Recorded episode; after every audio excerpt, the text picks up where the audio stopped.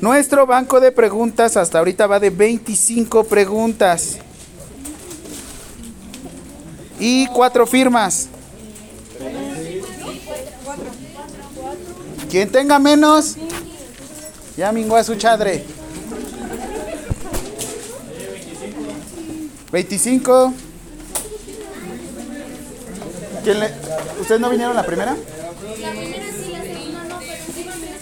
No, van tres, van cuatro. Ahorita me dicen y les firmo. ¿Tú cuántas tienes? ¿Cómo? Ah, porque pusiste copia, copia, pega.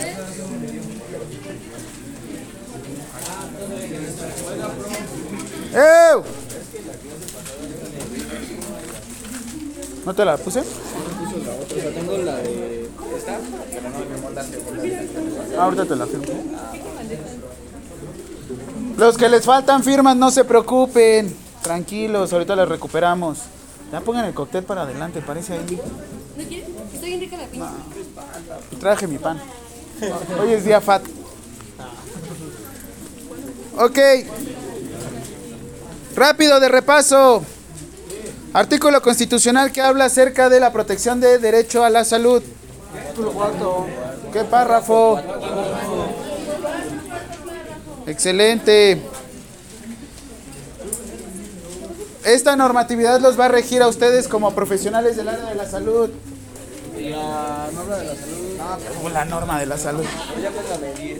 Ya, Llevas 10. Ley General de Salud. Es esta. ¿Sí?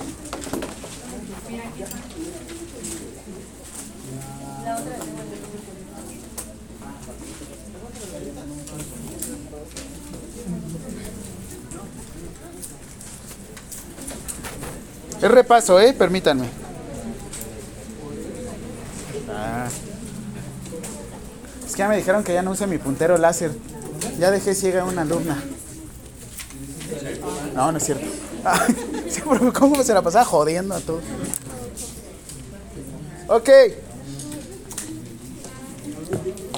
¿Alguien ha tenido problemas para volver a escuchar las clases? Muy bien, qué padre que las han escuchado. Si no, ahí están. Lo mismo que mi ex esposa, nunca me hacía caso. Pero ahí estaban las cosas. No, no es cierto. Ok. Sí, mucha información. perdón, perdón. Sí, yo dije, ay, qué huevo esos profes que hablan de su vida. Ya estoy yo. No, es que yo la amaba. Se los prometo. Eso va a venir en el examen. Sí, eso viene en el examen. ¿Cuántos divorcios lleva el profe?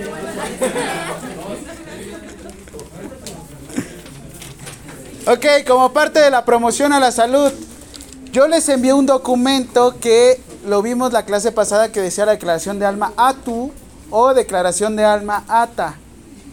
¿De dónde provenía este documento? ¿De usted? Ah, muy buena, ¿eh? ¿Quién descubrió América? Yo no fui. Muy bien, muy bien. Vamos bien. ¿Leyeron el documento? Sabía. Por eso estoy aquí, ¿no? Para eso le pago, profe. Ok, no me pagan a mí, todo el dinero va a una cuenta común y de ahí empiezan las deducciones, ¿vale? Porque yo también le decía lo mismo a mi profe. Yo por eso le pago, profe.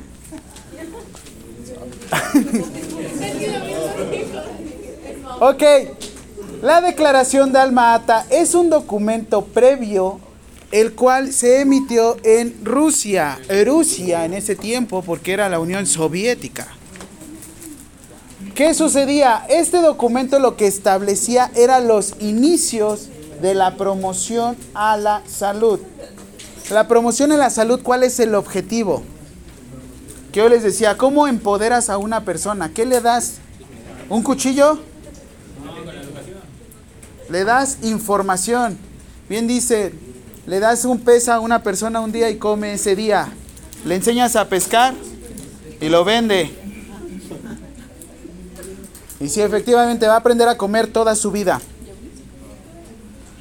Entonces, este documento se emite en 1978 y es el antecedente de toda la promoción a la salud.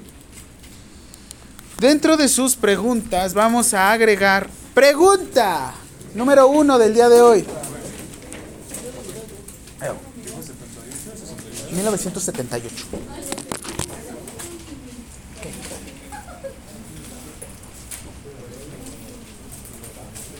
Documento que sirve, documento. Sí. Muy bien, gracias. Luego digo una reflexión y... ¿Esa es pregunta? No, es reflexión. Documento que sirve como antecedente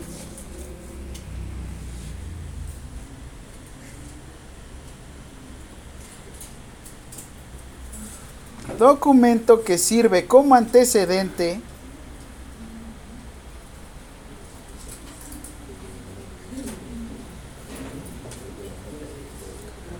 de la promoción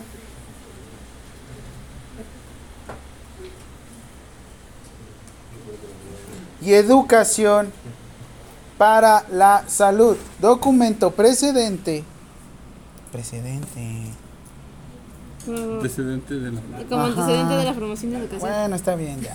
Ha- Haz lo que quieras, escríbela como quieras, como promo- promoción y educación para la salud.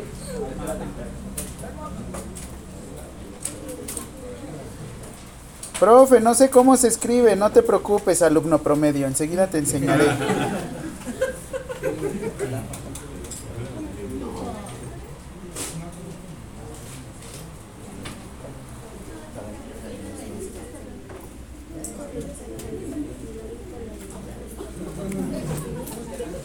Quiero que pongan mucha atención aquí porque de aquí el día de hoy vamos a abarcar educación para la salud en el embarazo. Próxima clase vamos a ver derechos reproductivos. Vamos a verlo desde una forma completamente diferente. Ok, quiero que le pongan mucha atención aquí. Hay una definición. Ah, bueno, escríbanlo primero la respuesta. Declaración de alma ata, de esta forma, así se escribe. No alma ata. Alma amado, es su hermano.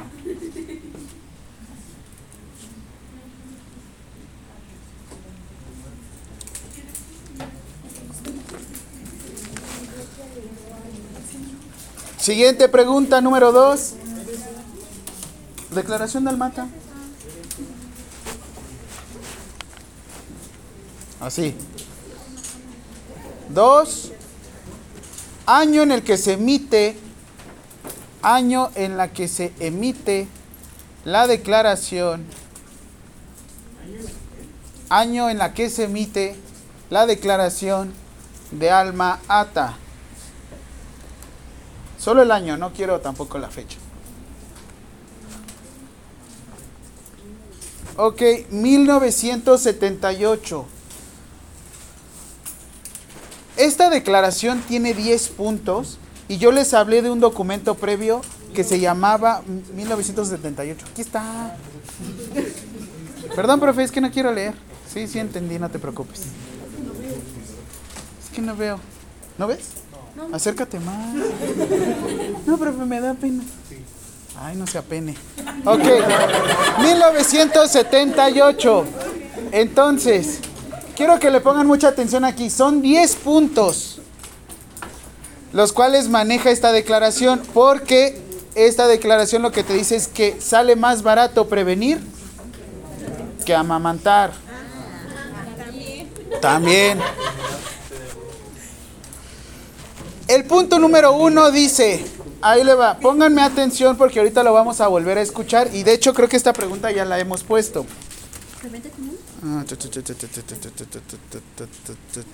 Sí, ya la, ya la Ok, pónganse truchas y pónganse vivos. Dice, la conferencia o la declaración o la conferencia de Alma Atu establece que la salud es el estado completo de bienestar físico, mental y social y no solamente la ausencia de afecciones o enfermedades. Es un derecho humano fundamental y el logro, bueno, llegar el, estado que llegue a lograrlo, la verdad es que es increíble, ¿no? Vamos a decirlo ahí. La parte de aquí es esto, salud es el estado completo de bienestar físico y mental. Esta definición ya se las había dado. ¿Se acuerdan de qué documento? ¿Qué documento? Ajá. Ajá. ¿De ahí? Dilo. ¿De dónde? ¿De qué documento? No, no, sí. Ley General de Salud. Artículo 1 bis. ¿Vieron la fecha en la cual agre- se agregó este artículo? ¿No?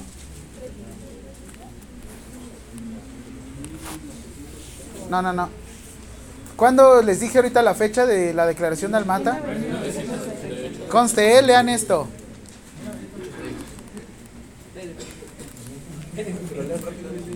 ¿Ya lo vieron? ¿No lo vieron? A ver otra vez. No.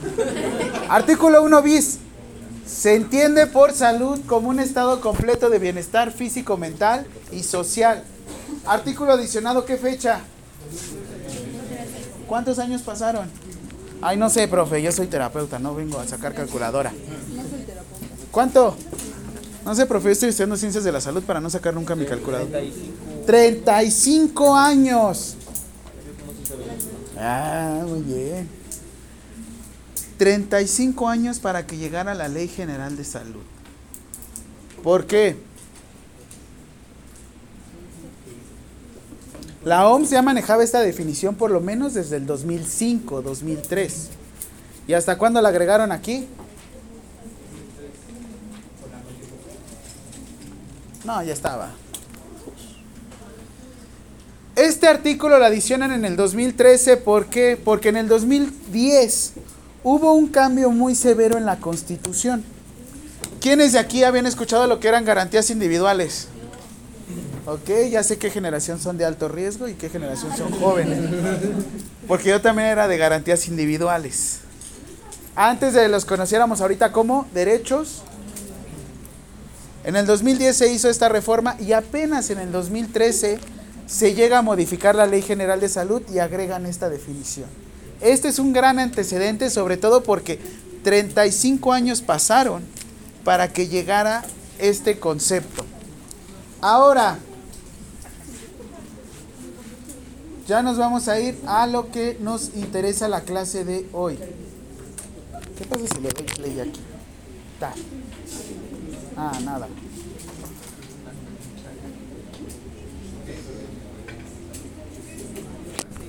Fueron dos preguntas, 1978. El artículo 1 bis ya está. Mm, Sí. Siguiente pregunta número 3. Para que no se les olvide y lo tengan como este dato. Pregunta número 3.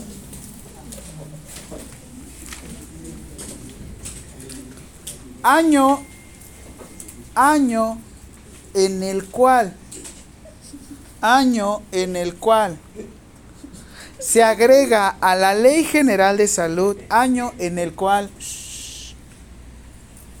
se agrega en la Ley General de Salud la definición completa, la definición completa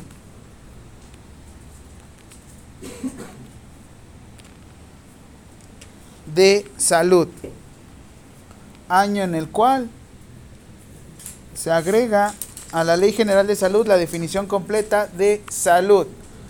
¿Qué año? 2013. ¿Es pregunta de examen? Guiño, guiño. No. Por eso lo grabo para que...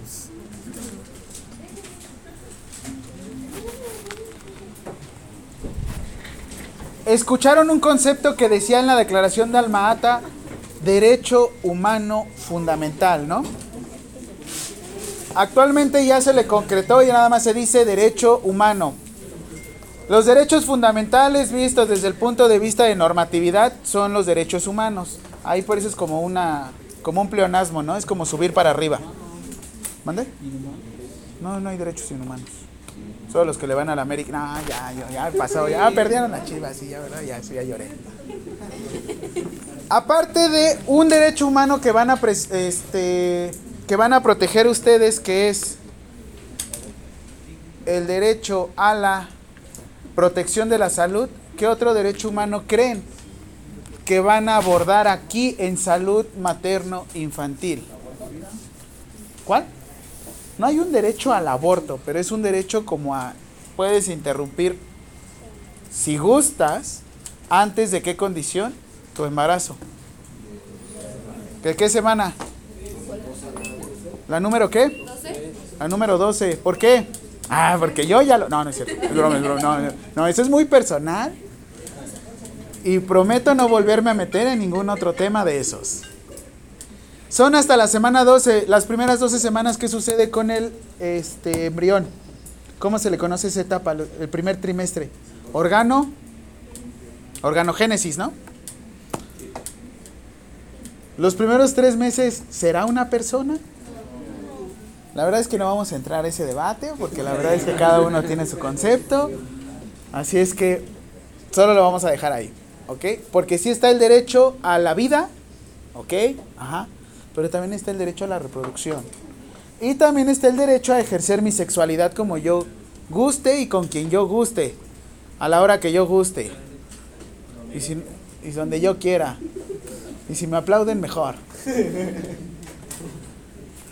Aquí va entonces un derecho humano que tiene que ver sobre todo con la reproducción. Yo les había dicho que la constitución fue emitida en 1917. Hay un artículo que específicamente es el artículo cuarto constitucional, no cuarto párrafo, cuarto constitucional, que habla que las mujeres y los hombres somos iguales ante la ley, que buscamos preservar la que, la familia, ¿no? La familia es primero. Ok. Toreto, no, no es mini Toreto. Este. En 1917, obviamente, el concepto que buscaba la Constitución era reproducirse o preservar la especie. Actualmente yo les hice una pregunta, bueno, se les hice hace como dos semanas, que les dije, mamá y papá e hijos, ¿es familia? Y ustedes, sí. Este, hermanos, ¿es familia? Y todos, sí. Y luego, mamá e hijo, ¿es familia? Y todos también. Y ahí fue cuando les pregunté, ¿y ustedes y su perrito? Todos también, pero pues ahorita lo mismo, no entramos todavía a esos temas porque pues ustedes les van a dar el concepto. Anteriormente era preservar la especie. ¿Qué especie? La humana, ¿no? Según dice Aristóteles que nosotros somos animales políticos. O sea, quiere decir que nos podemos organizar, que podemos hacer, por algo estamos organizados aquí y estamos tomando clases, la mejor clase de esta semana. Es la mía, pues. Por algo está... Ah, me derecho, me, reservo mi derecho. Ustedes están ejerciendo un derecho de estar aquí, se están organizando, están llevando a cabo este conglomerado, ¿no?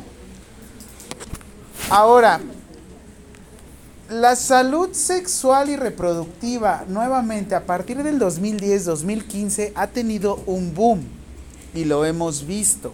Sobre todo porque actualmente tú vas al área de niños héroes, o sea, donde están como estos este, juzgados de lo civil, donde la gente se divorcia o la gente este, tiene sus testamentos y demás. Pero ¿qué creen que aquí están haciendo un nuevo trámite? El trámite que están haciendo es de transición. ¿Habían escuchado este trámite de transición? ¿No? ¿Nada? ¿Alguien lo ha escuchado? ¿El trámite de transición? Tú ya puedes cambiar de género. ¿Qué creen? ¿Mandé? Aquí estoy yo. ¿Qué creen que sea este, este derecho de cambiar de género? ¿Qué conlleva? El que nazcan, ¿qué conlleva? Que ustedes les den un qué? Un nombre, les den una identidad. ¿Qué más les dan? Les dan un acta de nacimiento. Estudiaron la primaria y venía su documento, su registro, ¿no? Les dan un- una clave única de registro de población, ¿no? Conocida también como la CUR o el CUR. ¿Todos se lo conocen de ustedes? Más o menos. ¿Saben que viene un concepto? Que viene el, el este... Uno, viene el género. Bueno, sí, género. Vamos a dejarlo en género. Porque recuerden, una cosa es sexo y otra cosa es género. Sexo es cómo se manifiesten, género es cómo lo representen. Sencillo. Sexo es yo soy hombre, yo soy mujer, biológicamente. Género, puedo tener mi misma pareja género monoparental o puedo tener una pareja diferente. O puedo tener varias parejas que todavía es ilegal aquí en México, pero bueno, estamos tan atrasados, ¿verdad? ¿Qué implica cambiar de género? ¿Qué implica cambiar una persona? Porque si se quieren cambiar de género, ¿se dejan el mismo nombre? Se cambian el nombre, ¿no? También. Por ejemplo, si son Roberto, la bebeta, ¿no? Si eran Gertrudis, ¿cómo te llamará ese nombre? Bueno, ahora sí tú lo eliges, ¿no? No, no es una ley la locota. La loquísima.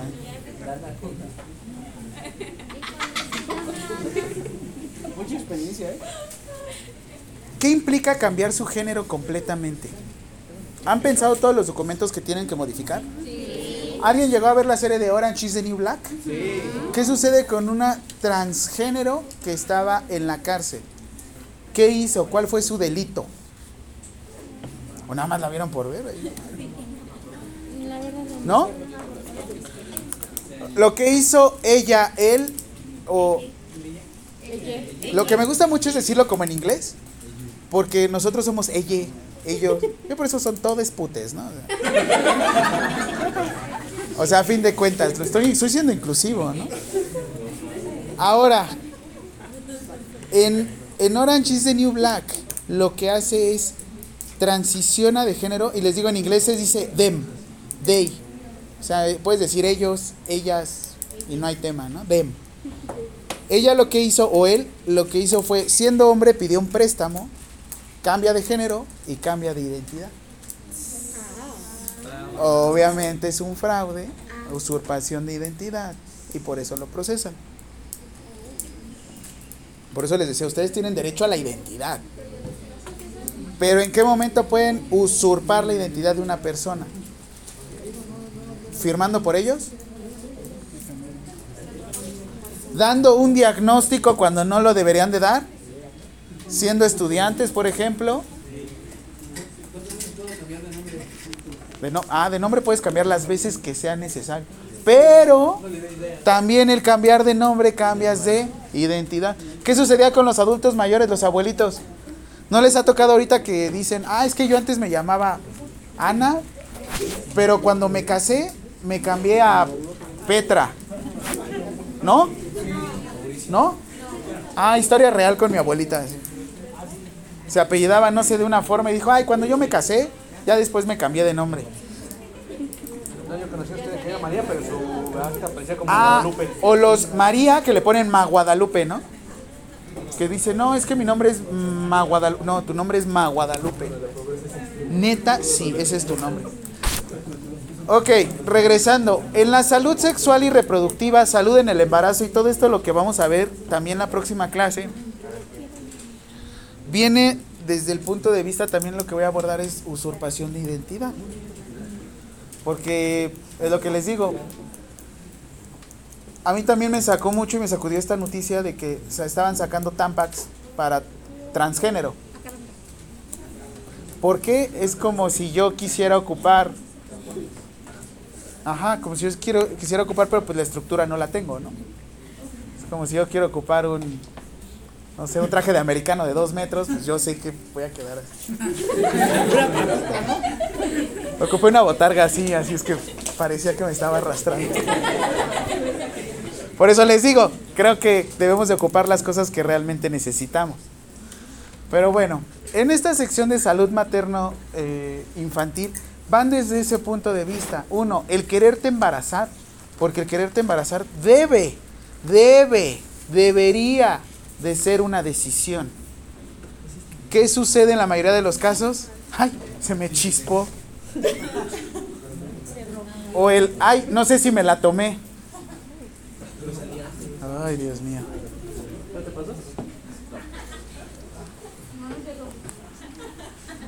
Vamos a iniciar. En Ley General de Salud se establece que el punto primordial es la atención materno-infantil. De tantos puntos que se manejan, una de las atenciones principales es la atención materno-infantil. Y esto es un programa nuevamente permanente. Yo no les voy a sacar programas temporales que les va a dar Morena el día de hoy o Insabi, porque luego desaparecen y cambian los institutos. Pero hay, hay este, materias permanentes. Por ejemplo, tenemos un programa de nutrición de materno infantil en pueblos y comunidades indígenas. Hola, profesor. Vengo de materias en línea. Quiero ver si me puede permitir una alumna. Sí. Es Marlene Guzmán. Marlene Guzmán. ¿No?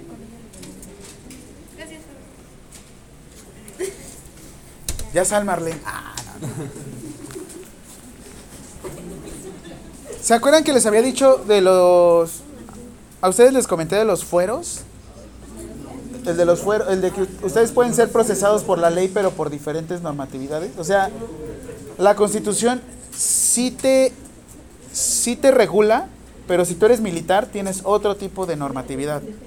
Si tú eres de pueblos indígenas tienes otro tipo de normatividad, pero si eres ciudadano convencional te maneja la constitución. Porque les decía que en la sierra, ¿qué es lo que pasa todavía? Déjate, los matan. A los 13 años, ¿qué sucede con las mujeres?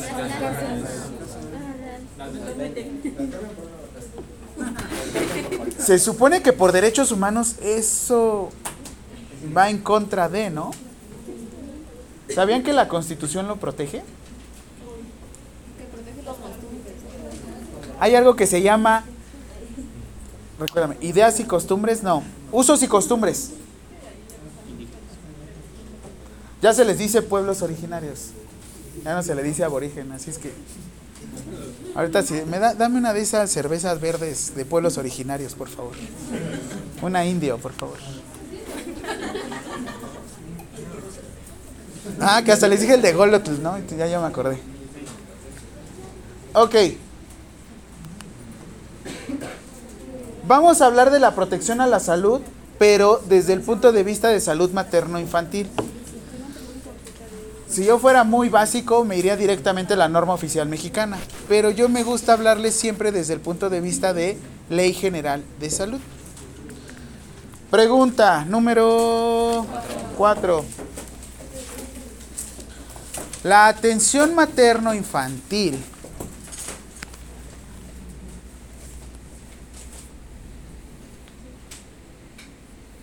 La atención materno-infantil es un tema de, es un tema de, van a poner dos puntos, es un tema de respuesta, salubridad general.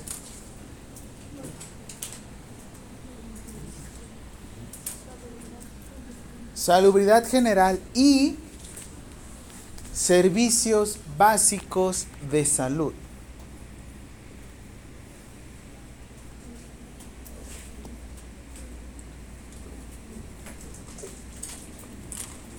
Si yo les digo servicios básicos de salud, ¿qué me doy a entender o qué quiero dar a entender? Hemos escuchado que un hospital, para que sea considerado hospital general, debe de contar con qué? Con cuatro servicios mínimos. Para que un hospital sea considerado un hospital de segundo nivel y no sea una clínica, necesita contar con cuatro servicios mínimos. ¿Qué servicios mínimos creen que sean? Urgencias.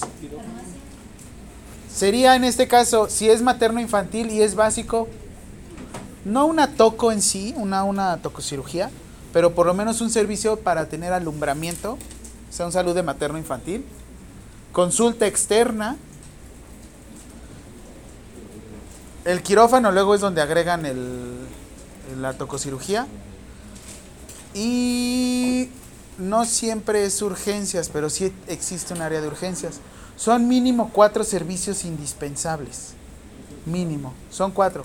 Servicio de urgencias, quirófano, consulta externa y gineco. Esa no es pregunta, nada más. ¿Por qué? Porque la misma Ley General de Salud desde aquí se basa. Si quieres preservar la vida, ¿qué debes de hacer? Preservar el proceso, ¿no? ¿Cómo preservas el proceso? ¿Cómo proteges un buen embarazo? ¿Cómo llevas un buen embarazo? Un control. Ok. El buen control desde dónde inicia. No. El buen control inicia desde antes de embarazarse. Y no me refiero a las... No. Me refiero el suplementarte antes de llevar a cabo tu embarazo. Eso sería planificar tu embarazo de manera óptima. Tres meses antes, según la NOM. ¿Sí? ¿Ya fue tres? Si tú, si tú te preparas por lo menos desde un año antes para tener a tu, a tu bebé, ¿ese es un embarazo planificado? Sí. Súper, ¿no? Y hasta eso dices, wow, ¿eh? Muy buena, muy buena, qué precavido eres, ¿no? ¿Cree que sea la realidad? ¿Cuál es la realidad? Oye, Juan, no me baja. No manches, Pedro. Sí. No, ¿cuál es la realidad? El no me ha bajado. ¿Cómo le quieres poner a nuestro hijo?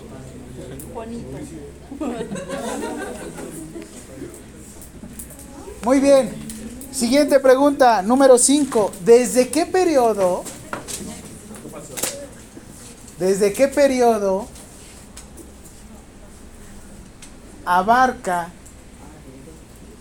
¿Desde qué periodo abarca la promoción de la salud materno materno infantil. ¿Desde qué periodo abarca la protección? No, sí, la protección.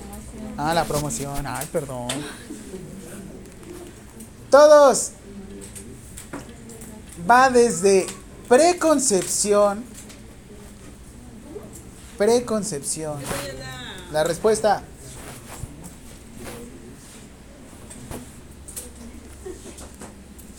Preconcepción, concepción. Sí. Preconcepción, concepción. Ah, que la. Sí, sí, sí. Concepción. Embarazo. Parto. Posparto.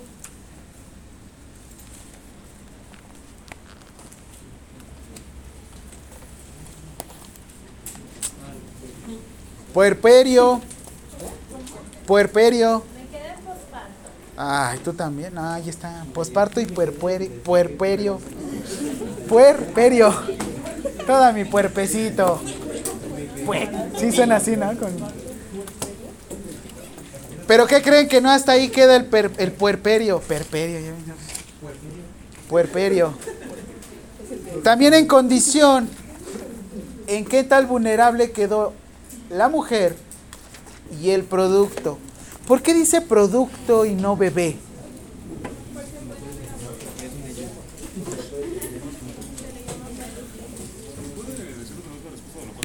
Sí. ¿Cuál era?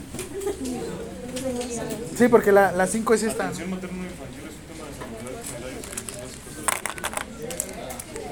Es, la 4 es atención materno-infantil. Es un tema de, y vas a poner dos puntos.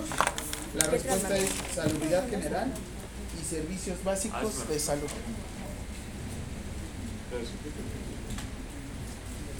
¿Quién ha leído su acta de fe? Puerperio y en, raz- y en razón de la vulnerabilidad. No, la respuesta. Y en razón de vulnerabilidad de la mujer y el producto. En razón de vulnerabilidad.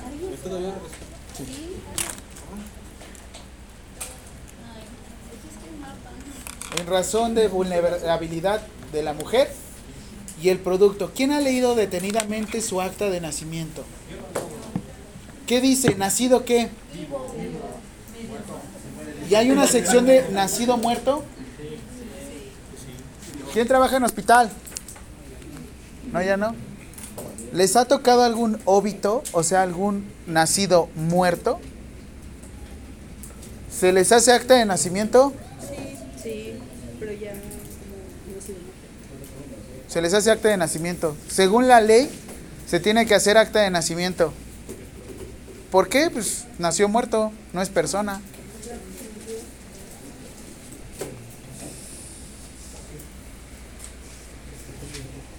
¿Qué dice la gente? ¿Sí o no? ¿Es persona o no es persona? Es que ya estaba formado. Personita. No, no es cierto. Haría un chiste, pero no es el momento idóneo. Nah.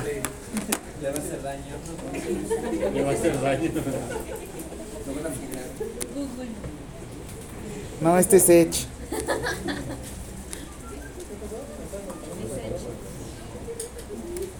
Soy yo, ¿no? ¿Sabes el mouse?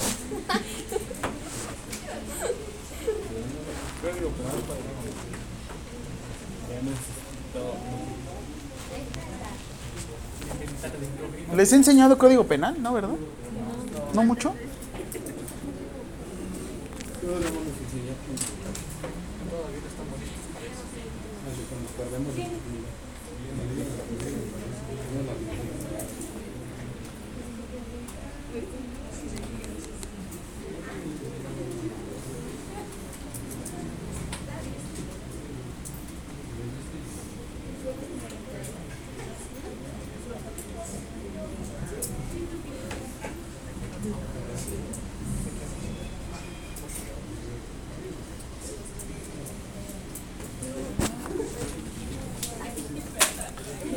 ¿Quién vive por metro San, no, por San Lorenzo o por algún panteón? ¿En los panteones no les no venden a los muertitos? Venden a los muertitos. Venden los huesitos. Ah, caray. Sí.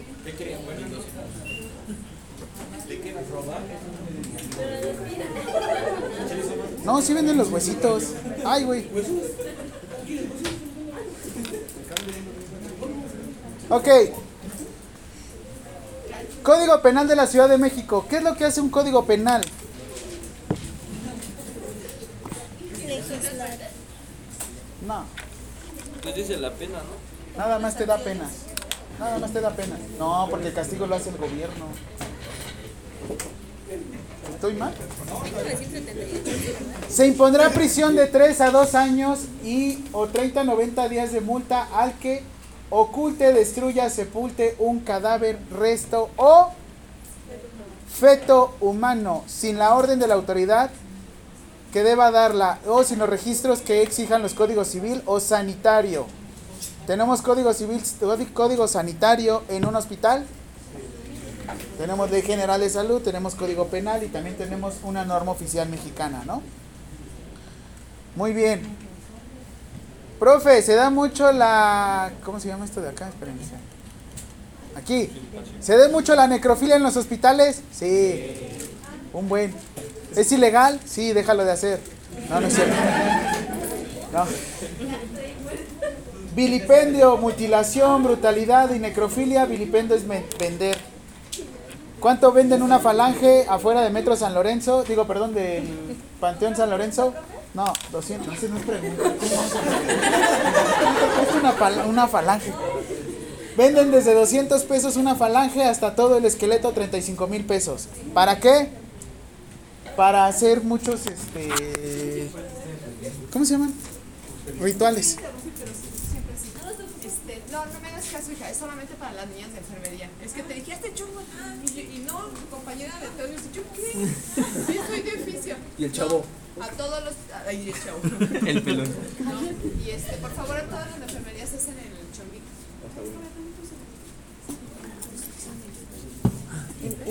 Este, lo estoy empezando a ver, pero en, en el- la primera parte que es la relación de columnas, está, de este lado tiene números, la, la, la Y acá pregunta. letras. Ajá, y acá letras. Pero entonces ese es el, el con respuesta. Bueno, entonces a eso le Le voy a quitar la- sí. y le pone paréntesis. ¿Va? Entonces termino y yo creo que ya con eso ya Ay, estamos qué bien. bueno, porque Sí. es que como son, tengo que dejarlo tan estricto, por eso soy así que voy, uy, cosita por cosita, la verdad es que tengo que dejarlo de maravilla, por eso. Somos enfermeros, maestro. Ay, Ah, Póngame a peinarse a las niñas de enfermería. ok, gracias. Te respondo ahí ya para que ya las Mañana me toca de 8 a 10. ¿Sí? ¿Cómo vamos esta clase? ¿Por qué? ¿Qué, ¿Qué les dije? Sí. Ah, la necrofilia, ¿no? Ah, es que dice que cuánto salía el cadáver. Que quería. No, no sé. Sí, y, y de hecho salió un reportaje, estaba en 35 mil pesos todo el. para hacer los, este, ¿cómo se llaman? Los rituales. ¿No tienen algún familiar santero o algo así?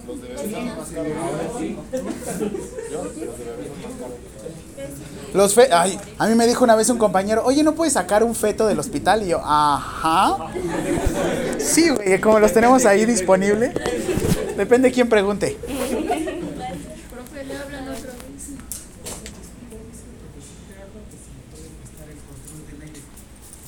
Ah, No. Ay, yo se lo apago. Es que es mi celular.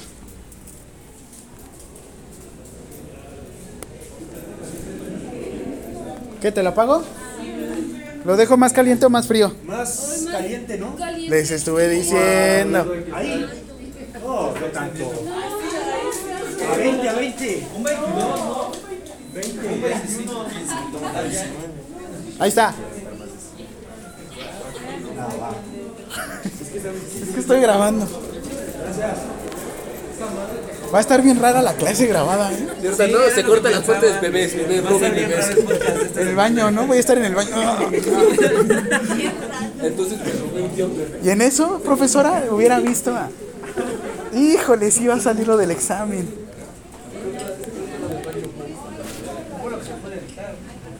Ok, entonces, ¿se le hace acta de nacimiento a un bebé nacido muerto?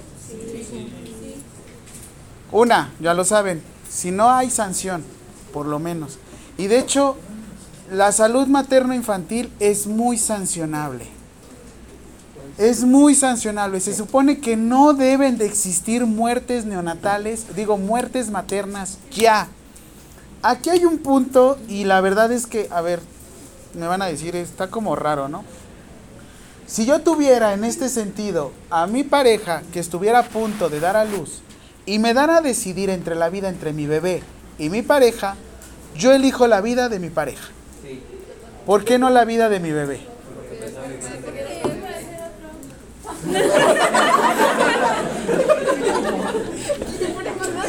Diez. Ya vete, diez. Nunca más vuelvas a entrar, ya tienes diez de por vida conmigo. Siempre van al revés. Sales y le haces. Bueno, pues ya pasó. ¿Otro? Oigan, son temas difíciles, también entra el duelo. Yo quería hacerlo serio, pero bueno. Conmigo no se puede nada. ¿no?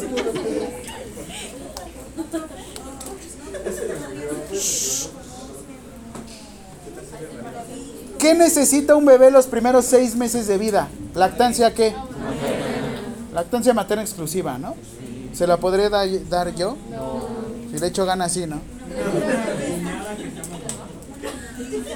No, o sea, tendría que estimularme para que yo genere prolactina y por ende pueda llegar a yo producir leche materna. Pero ¿cómo me voy a estimular yo si no estuve embarazado? Ni modo que me inyecte oxitocina. Puede estar así todo el tiempo. Oiga, tiene, tiene su dato científico. Ah, sí. Un banco de leche, están la- los sucedáneos, la, la, la. Desde ahí un punto dicen, ay, profe, le pone un sustituto, ¿no? Bueno, ya. Un sustituto, también a usted le hicieron sustituto, así es que. Entonces, siguiente, viene a la vida un producto que no va a tener a su mamá ni a su papá juntos. ¿Podremos darle, podré darle calidad de vida? Siendo yo, no. La neta. Y la decisión aquí es porque yo decidí mi pareja sobre la decisión del bebé. Por lo mismo, uno, el, el famoso, es que ya vivió. ¿Ya vivió qué? ¿Ya vivió qué? O sea, sí, pero ¿qué? O sea, realmente ese sería mi punto y es lo que les digo, mi personal y muy particular punto de vista. Porque Hollywood te dice que sobrevive el bebé. Ajá, pero ¿cómo va? Ya, ya, ya se siente. Ya siento fría la nuca. ¿Así?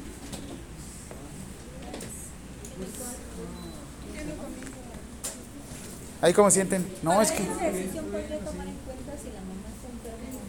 Si tiene alguna enfermedad terminal, sí. Sí. Ok, tiene enfermedad terminal y elijo la vida del bebé, ninguno de los dos, ¿no? Quedé como el perro de las dos tortas. Bueno, este derecho humano, eh, la atención materno-infantil, es, como les decía, de los más sancionables. ¿Por qué? Porque ya se dieron que es parte, cuenta de los servicios generales de salubridad y aparte porque son servicios básicos de salud. Por eso son sancionables. Ahora, perdón que esté un poquito chiquito, ya les voy a decir qué onda. Anteriormente, si una mamá tenía VIH, ¿qué sucedía? ¿Qué le decías? ¿El producto va a tener? Y ahorita, ¿qué nos hemos dado cuenta? Que no siempre, ¿no? ¿La lactancia materna exclusiva? No se, no se sugiere para nada. Ahora, esta ley general de salud, ¿qué creen? Que también la atención integral, no nada más es el seguimiento de preconcepción, concepción, embarazo y la, la, la. También tenemos una atención psicológica. El estar embarazada, embarazado, es un duelo, es un cambio. ¿Cuál es la definición de crisis? Un cambio radical. ¿Qué nos sucedió con la crisis sanitaria? Cambio repentino. Fue un cambio repentino, un cambio radical, todos estar a distancia. Ahora sí que no sabías qué traía el otro ni qué traigo yo, ¿no? Entonces, la atención psicológica se agrega en la- una atención integral. Porque qué padre, ¿no? Normalmente, es más, hasta se considera violencia obstétrica el gritarle a una mujer durante el proceso de parto. Y el famoso grito que antes generaba el gineco es, pero así no gritabas cuando te hacían el bebé. Historia real, en serio. Y eso es violencia. Tal cual yo he escuchado eso, pero así no gritabas, reina, cuando te hacían al bebé. Madres. ¿Va en contra de los derechos humanos? Sí. ¿Estás discriminando a la persona? Se los dije en unos puntos al principio. Y sí, y sucede. ¿Y lo dicen muy común? Sí, lo dicen como no tienen idea. Así es que tengan mucho cuidado sobre todo con los comentarios. Es más, ahorita están agregando un nuevo término de violencia, este, etiquetas patológicas. ¿Cómo son las etiquetas patológicas?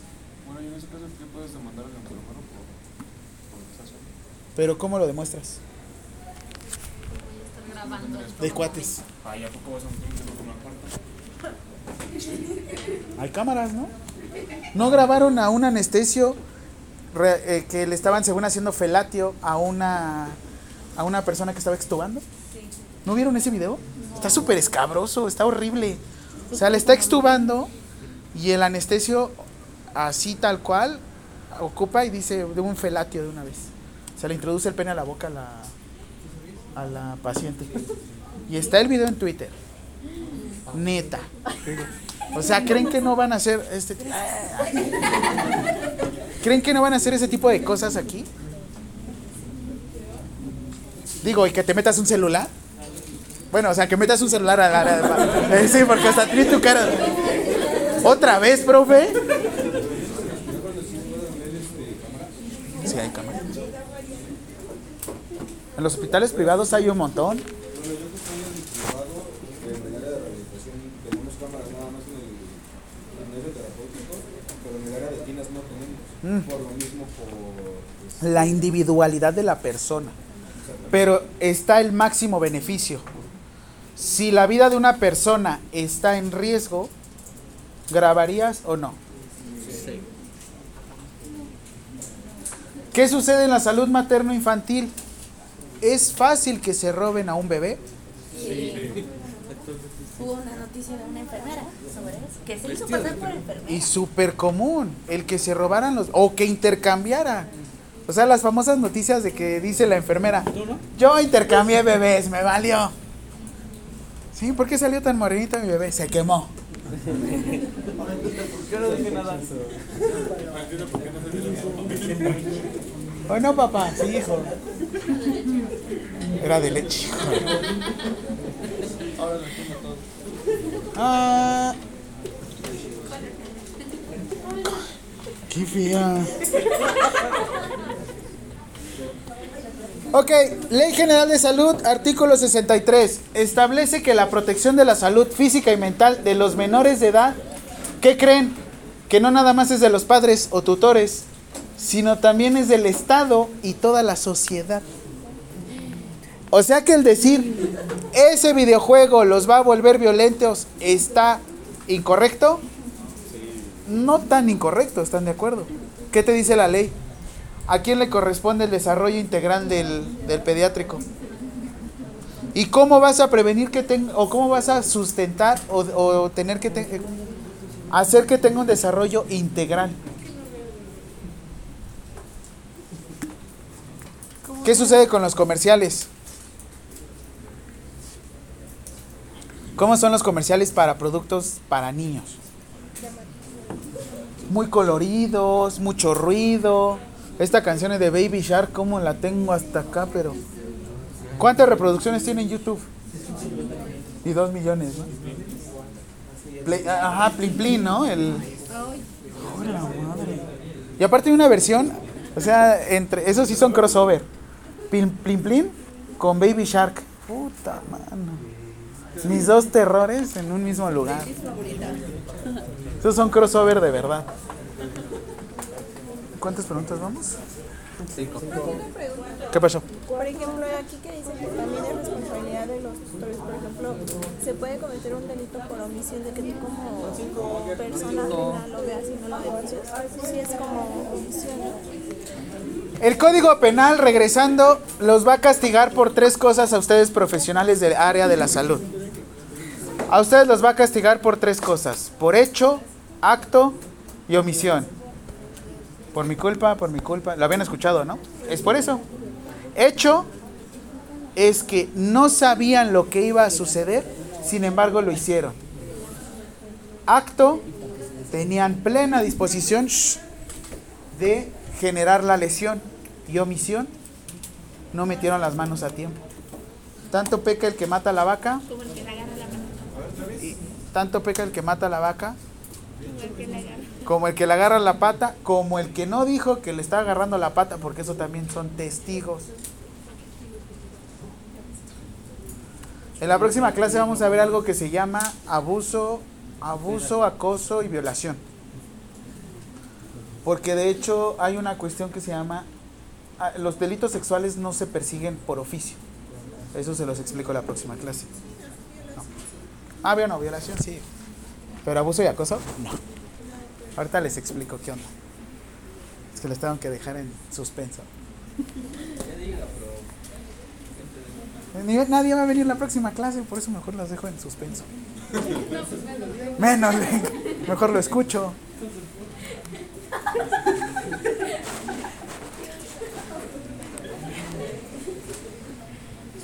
Ah, no.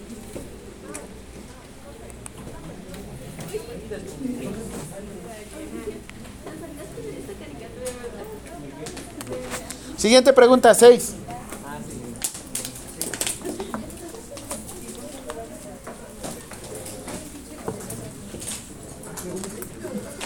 La Secretaría de Salud.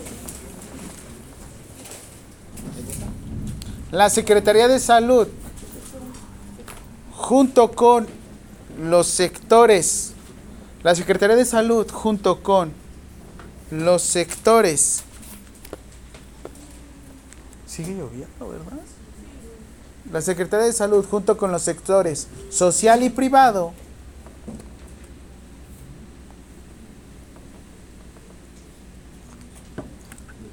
promoverán, social y privado, promoverán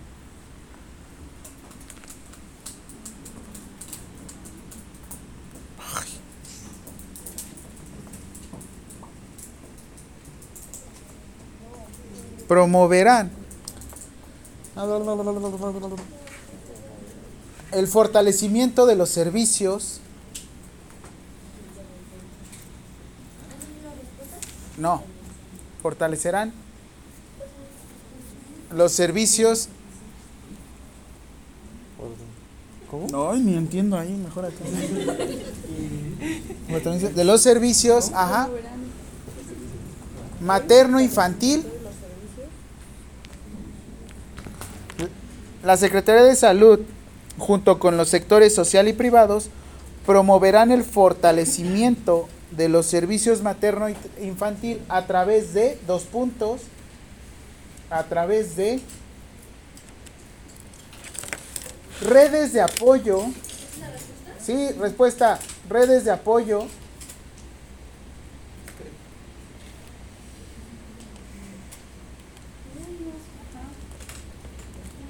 Redes de apoyo en el ámbito federal.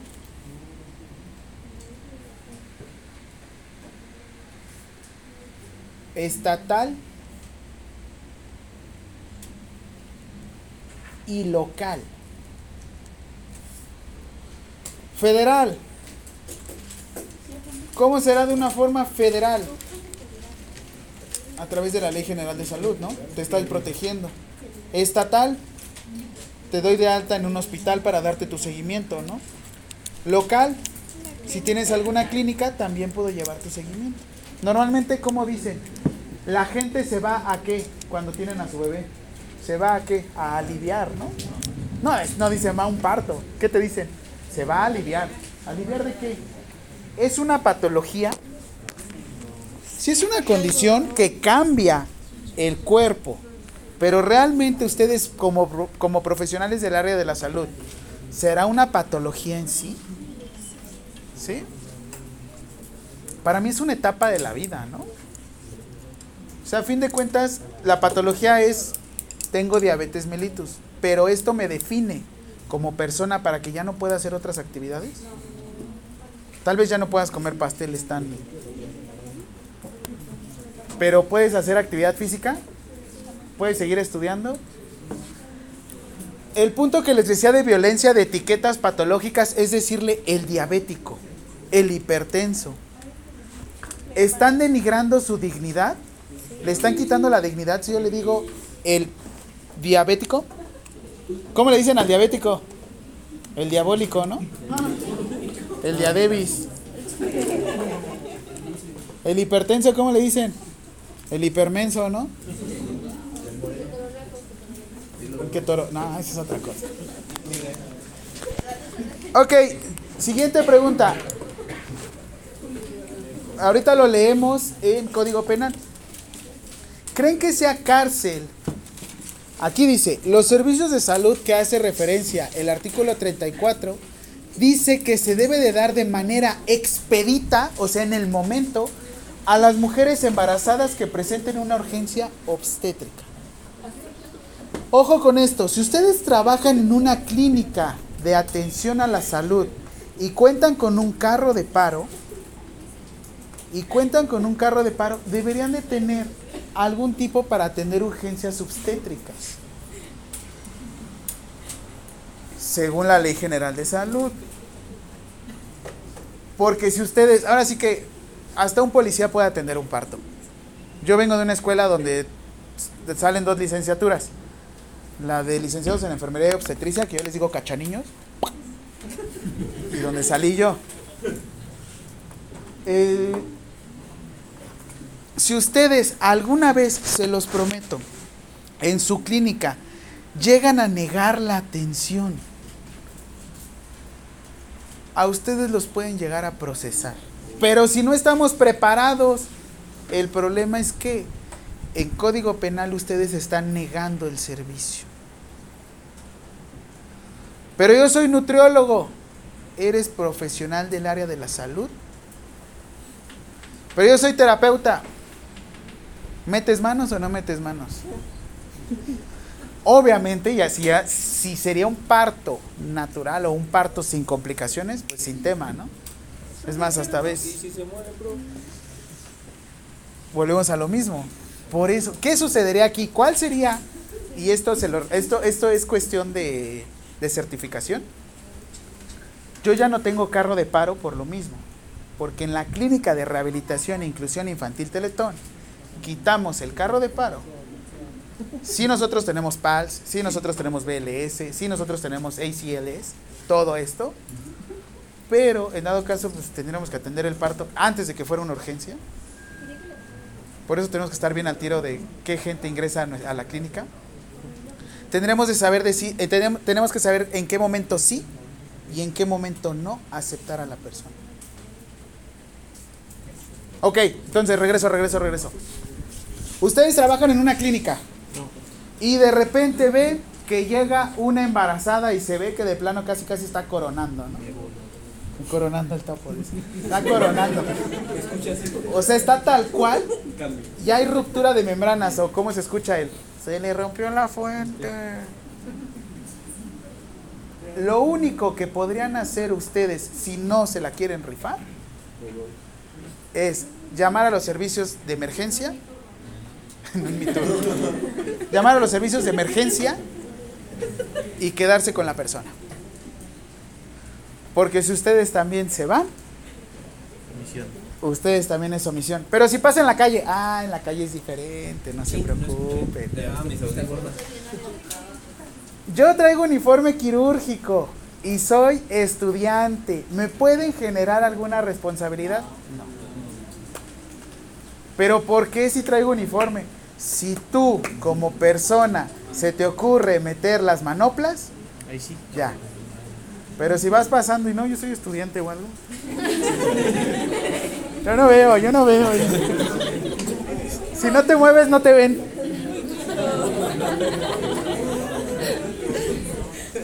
Ok.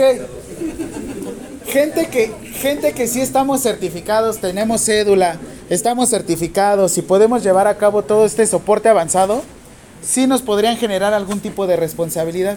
Pero ¿qué creen? Se persigue por querella. Ya está bien. La querella quiere decir que la persona afectada solamente puede denunciar. ¿Qué sucede? Le está dando un infarto, le está dando alguna situación. Solo él sabe que yo soy profesional del área de la salud. Él, si sobrevive, me puede denunciar. Es que denle una patada bien para que no, no es cierto. Solamente en esta condición. Y a mí me dijo una profesora, pero por máxima, ¿cómo les dije? Por máximo beneficio, tú tendrías que apoyar. Sí, pero no soy Rambo. O sea, estoy en la calle. No tengo desfibrilador. No tengo adrenalina. No tengo atropina. No tengo vías periféricas. No tengo nada. Yo no me la voy a rifar. Está omisión por comisión. Está omisión simple. Y está. Otra madre que se me olvidó. Ahorita déjame me la acuerdo. La omisión por comisión. No, homicidio imprudencial. Ah. O sea, es homicidio, pero. No, no, no. Ahorita, ahorita te. En homicidio imprudencial. Ahorita les explico qué show con esa onda de ley general de salud también. Porque de hecho hay una parte de ley general de salud que habla de los delitos y hay otra parte que habla de código penal. Que ahí les depende el abogado que les toque. La verdad. Ok, entonces. Próxima ocasión que llegue a suceder alguna situación de emergencia urgencia y traigan ustedes una bata o un, o un, o un uniforme, ¿se van a asustar? ¿Se van a asustar? Un poquito, nada más háganse de lado. Un enfermero. A lo mucho si quieren apoyar es los testigos no son de palo. A lo mucho nada más aprendan a ser buen testigo. Los primeros auxilios son eso, el saber qué sucedió. No es que sean chismosos, es que quieren saber cómo sucedió. Y está bien, se los prometo, está bien. Prefiero mil veces ustedes que suceda esta situación Ahora, les pongo otro caso concreto. ¿Qué sucede si tenemos una embarazada? Está dando a luz. Bueno, está en alumbramiento. Y en eso empieza a temblar. ¿Te quedas o te te- ¿Te quedas o te vas? te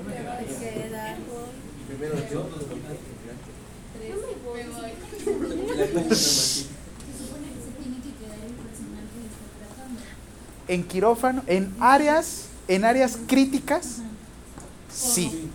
Áreas críticas, sí. ¿Cuáles son áreas críticas? Tera- quirófano, terapia intensiva y un código azul.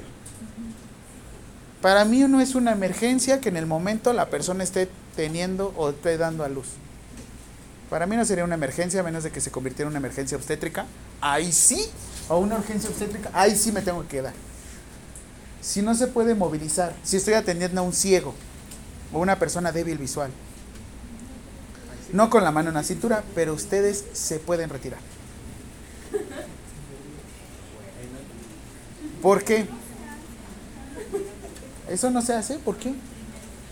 De haber dos les- ah, de haber un solo lesionado, ahora habrá dos.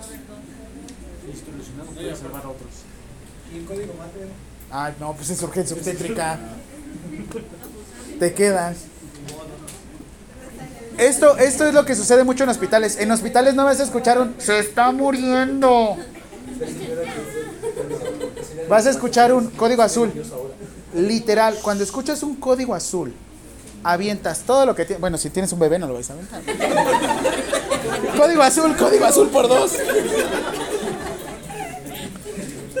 Cuando escuchas un código azul, literal, dejas todo lo que estás haciendo y todo el personal de salud capacitado va corriendo a la urgencia. Tenemos el código azul, el código mater, que es, este sí es penado, porque tiene que llegar la fiscalía, tienes que demostrar por qué se murió. Si hay una muerte obstétrica en cualquier hospital, tienes que demostrar por qué se murió. No lo atendiste, porque se supone que ya no debe de haber muertes maternas. Y esto es parte del Plan Nacional de Desarrollo del 2012, que hicieron copy-paste para el 2018, pero bueno, por mí no hay tema. Ese Andrés Manuel López Obrador es un loquillo. ¿eh? Este, solo en estas condiciones ustedes no podrían abandonar la zona. Les dije el caso de una cabina de, de avión, ¿no? Se despresuriza en lo que ustedes quieren poner, pierden el conocimiento y de haber una persona ahí. Si no se sienten valiosos, a partir de ahora ya siéntanse valiosos. Autovalídense. ¿Qué pasó? Si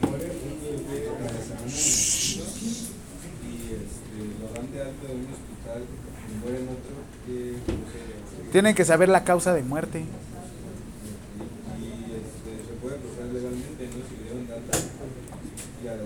Pero es que depende también de qué. Porque hasta qué punto puedes procesar a los papás de omisión. Porque eso, es que eso también, volvemos a lo mismo.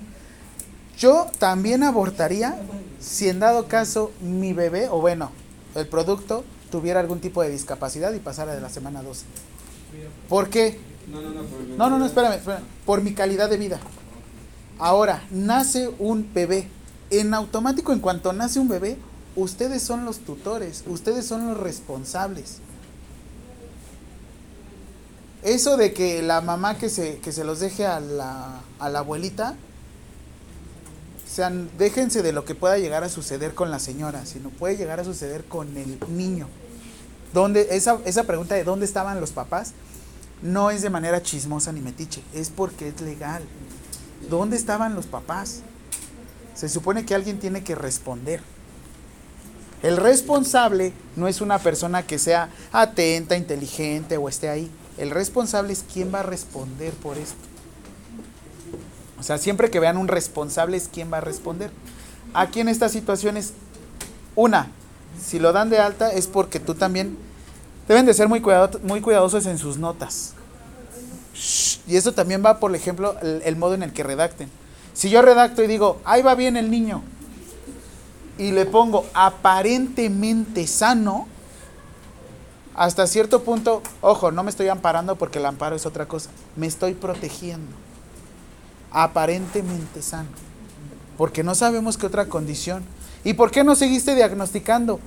Porque el estar ocupando algún otro tipo de método de diagnóstico no sabemos qué tan invasivo es. Y es lo que te digo, o sea, ¿hasta qué punto puedes generarle responsabilidad a uno? Tampoco es aviéntenle la bolita al otro, simplemente protéjanse. Sepan que anotan y no pongan faltas de ortografía, por favor.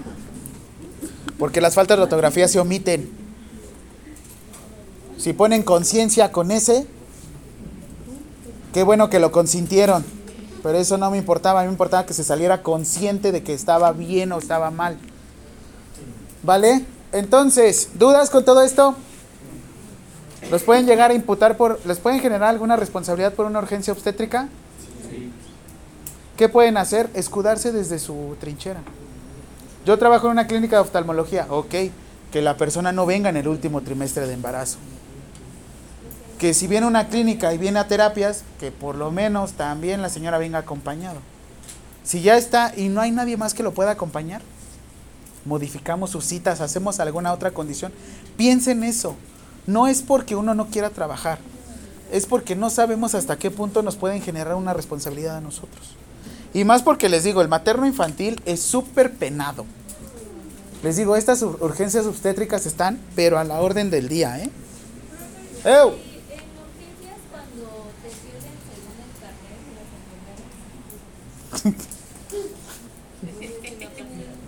¿Que te pierden el carnet en el Seguro Social?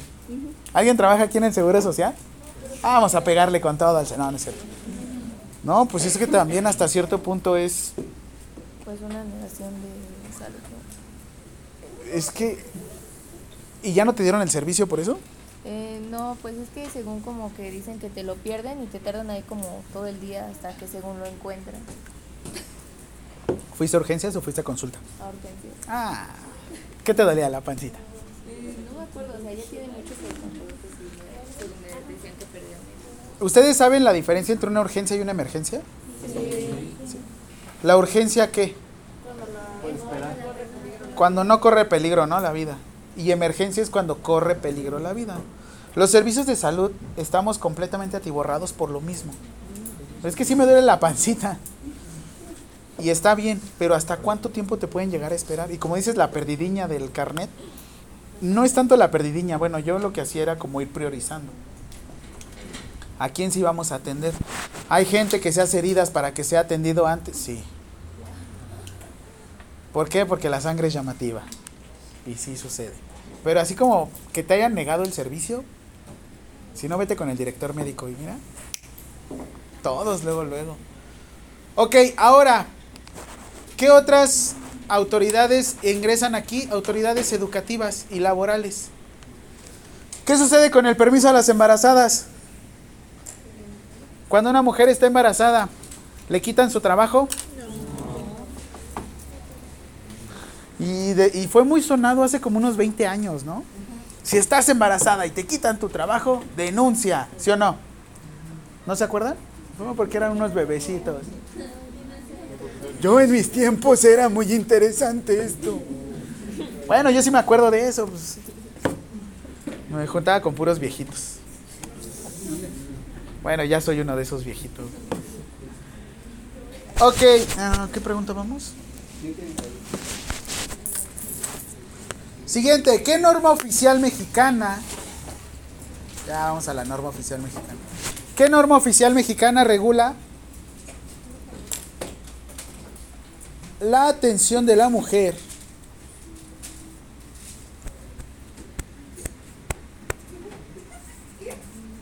¿Qué norma oficial mexicana? Le pueden poner que no. Ah, muy bien. La atención de la mujer durante el embarazo. ¿Sí?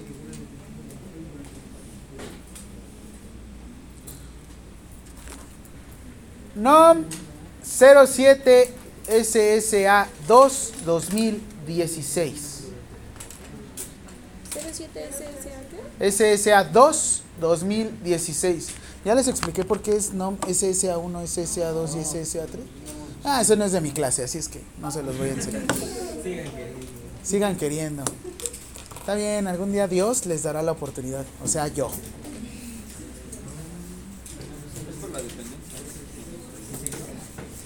Sí tiene que ver con, por ejemplo, Secretaría de Salud, pero ¿por qué es SSA1, SSA2 y SSA3? Y no son las actualizaciones. Ah, no, ¿por qué?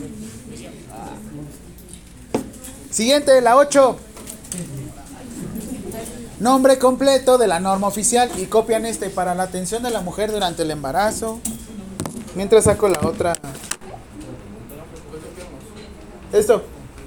Nombre. Cuando yo les ponga nombre y entre paréntesis les ponga nombre y apellido, se tienen que aprender todo el nombre. No soy tan nomero, sin embargo hay unas cuestiones que sí necesito que se aprendan.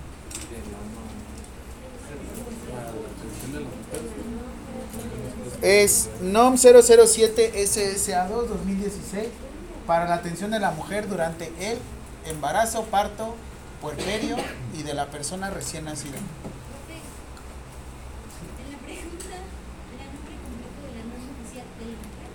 No, de la norma, de la norma, esta. Obviamente ya cuando estemos en el examen se las voy a dictar diferente. Guiño, guiño.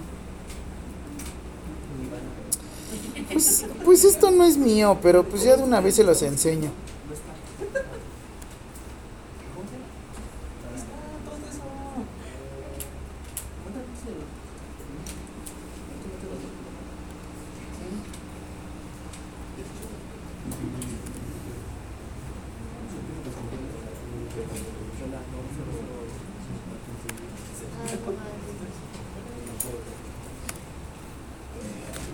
¿Ya? Ay, es esto, todo esto. Todo esto es la respuesta. O sea, lo que quería dar a entender es el nombre completo de la norma.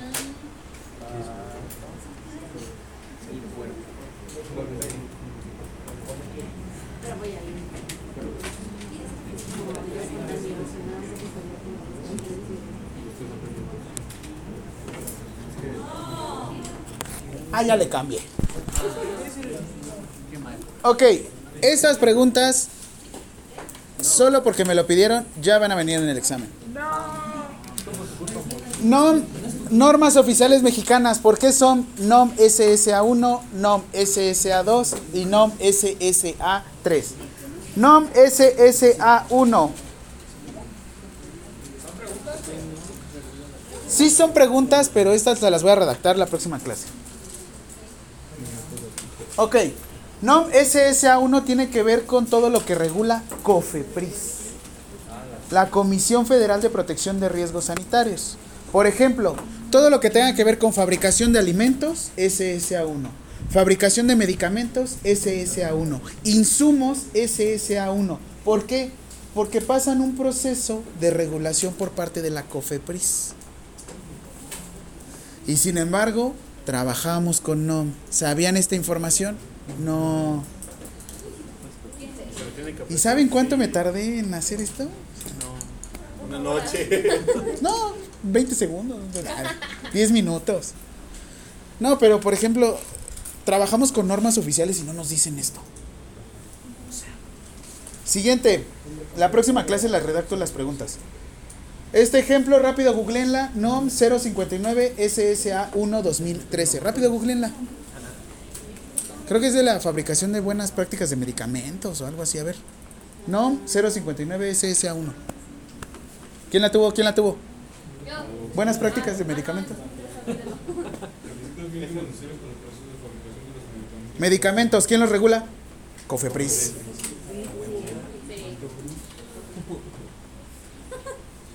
Siguiente. ¿Cómo decía su norma oficial 007 SSA? 2. Ahora quiero que le pongan un poquito de memoria. Subsecretaría de Prevención y Promoción a la Salud. ¿Quién es nuestro subsecretario de Prevención y Promoción a la Salud? El rockstar, ¿quién? Gatel, papi Gatel, ¿no? Es la primera vez que veo que un subsecretario de Prevención y Promoción a la Salud tuvo tanto punch. Ya ni este Alcocer estuvo en el, sexenio pasado. Todas las NOM SSA2 en su mayoría son patologías. NOM 015 SSA2. Control de diabetes mellitus o hipertensión, me confundan esas dos. Diabetes mellitus. NOM 015 SSA2. Diabetes mellitus. NOM 030 SSA2. Hipertensión arterial. NOM 030 SSA3. Estructuras. Porque ahorita les digo qué onda. ¿Ya ven? ¿Sabían esta información? No. Y de hecho nada más por Gandaya ya les voy a dar una clase de normas oficiales mexicanas también. Y los voy a agregar en su examen. ¿Por qué? Porque me vale. Porque luego necesito preguntas de relleno, así es que ya las encontré.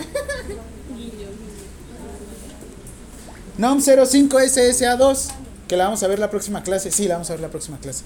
Es la de Ay, métodos anticonceptivos. Bueno, tiene otro nombre. Control prenatal. No. NOM 005. Googleenla. Para eso le pagamos, profe. Planificación familiar. Métodos anticonceptivos. El manejo Eso. Por último. NOM SSA3. Subsecretaría de Integración y Desarrollo del Sector Salud. NOM 022 SSA3. Terapia de infusión intravenosa. Tiene que ver con el desarrollo y también el fomento de esta práctica. ¿Qué otra norma oficial conocen SSA3? 030 SSA3. Estructuras. ¿Cuál? SSA3, sí. A partir de ahora ya van a saber en qué momento entra una NOM y qué normatividad. Ahora sí que, ¿quién los va a regular? Gracias a mí. Oigan, ¿pero qué creen?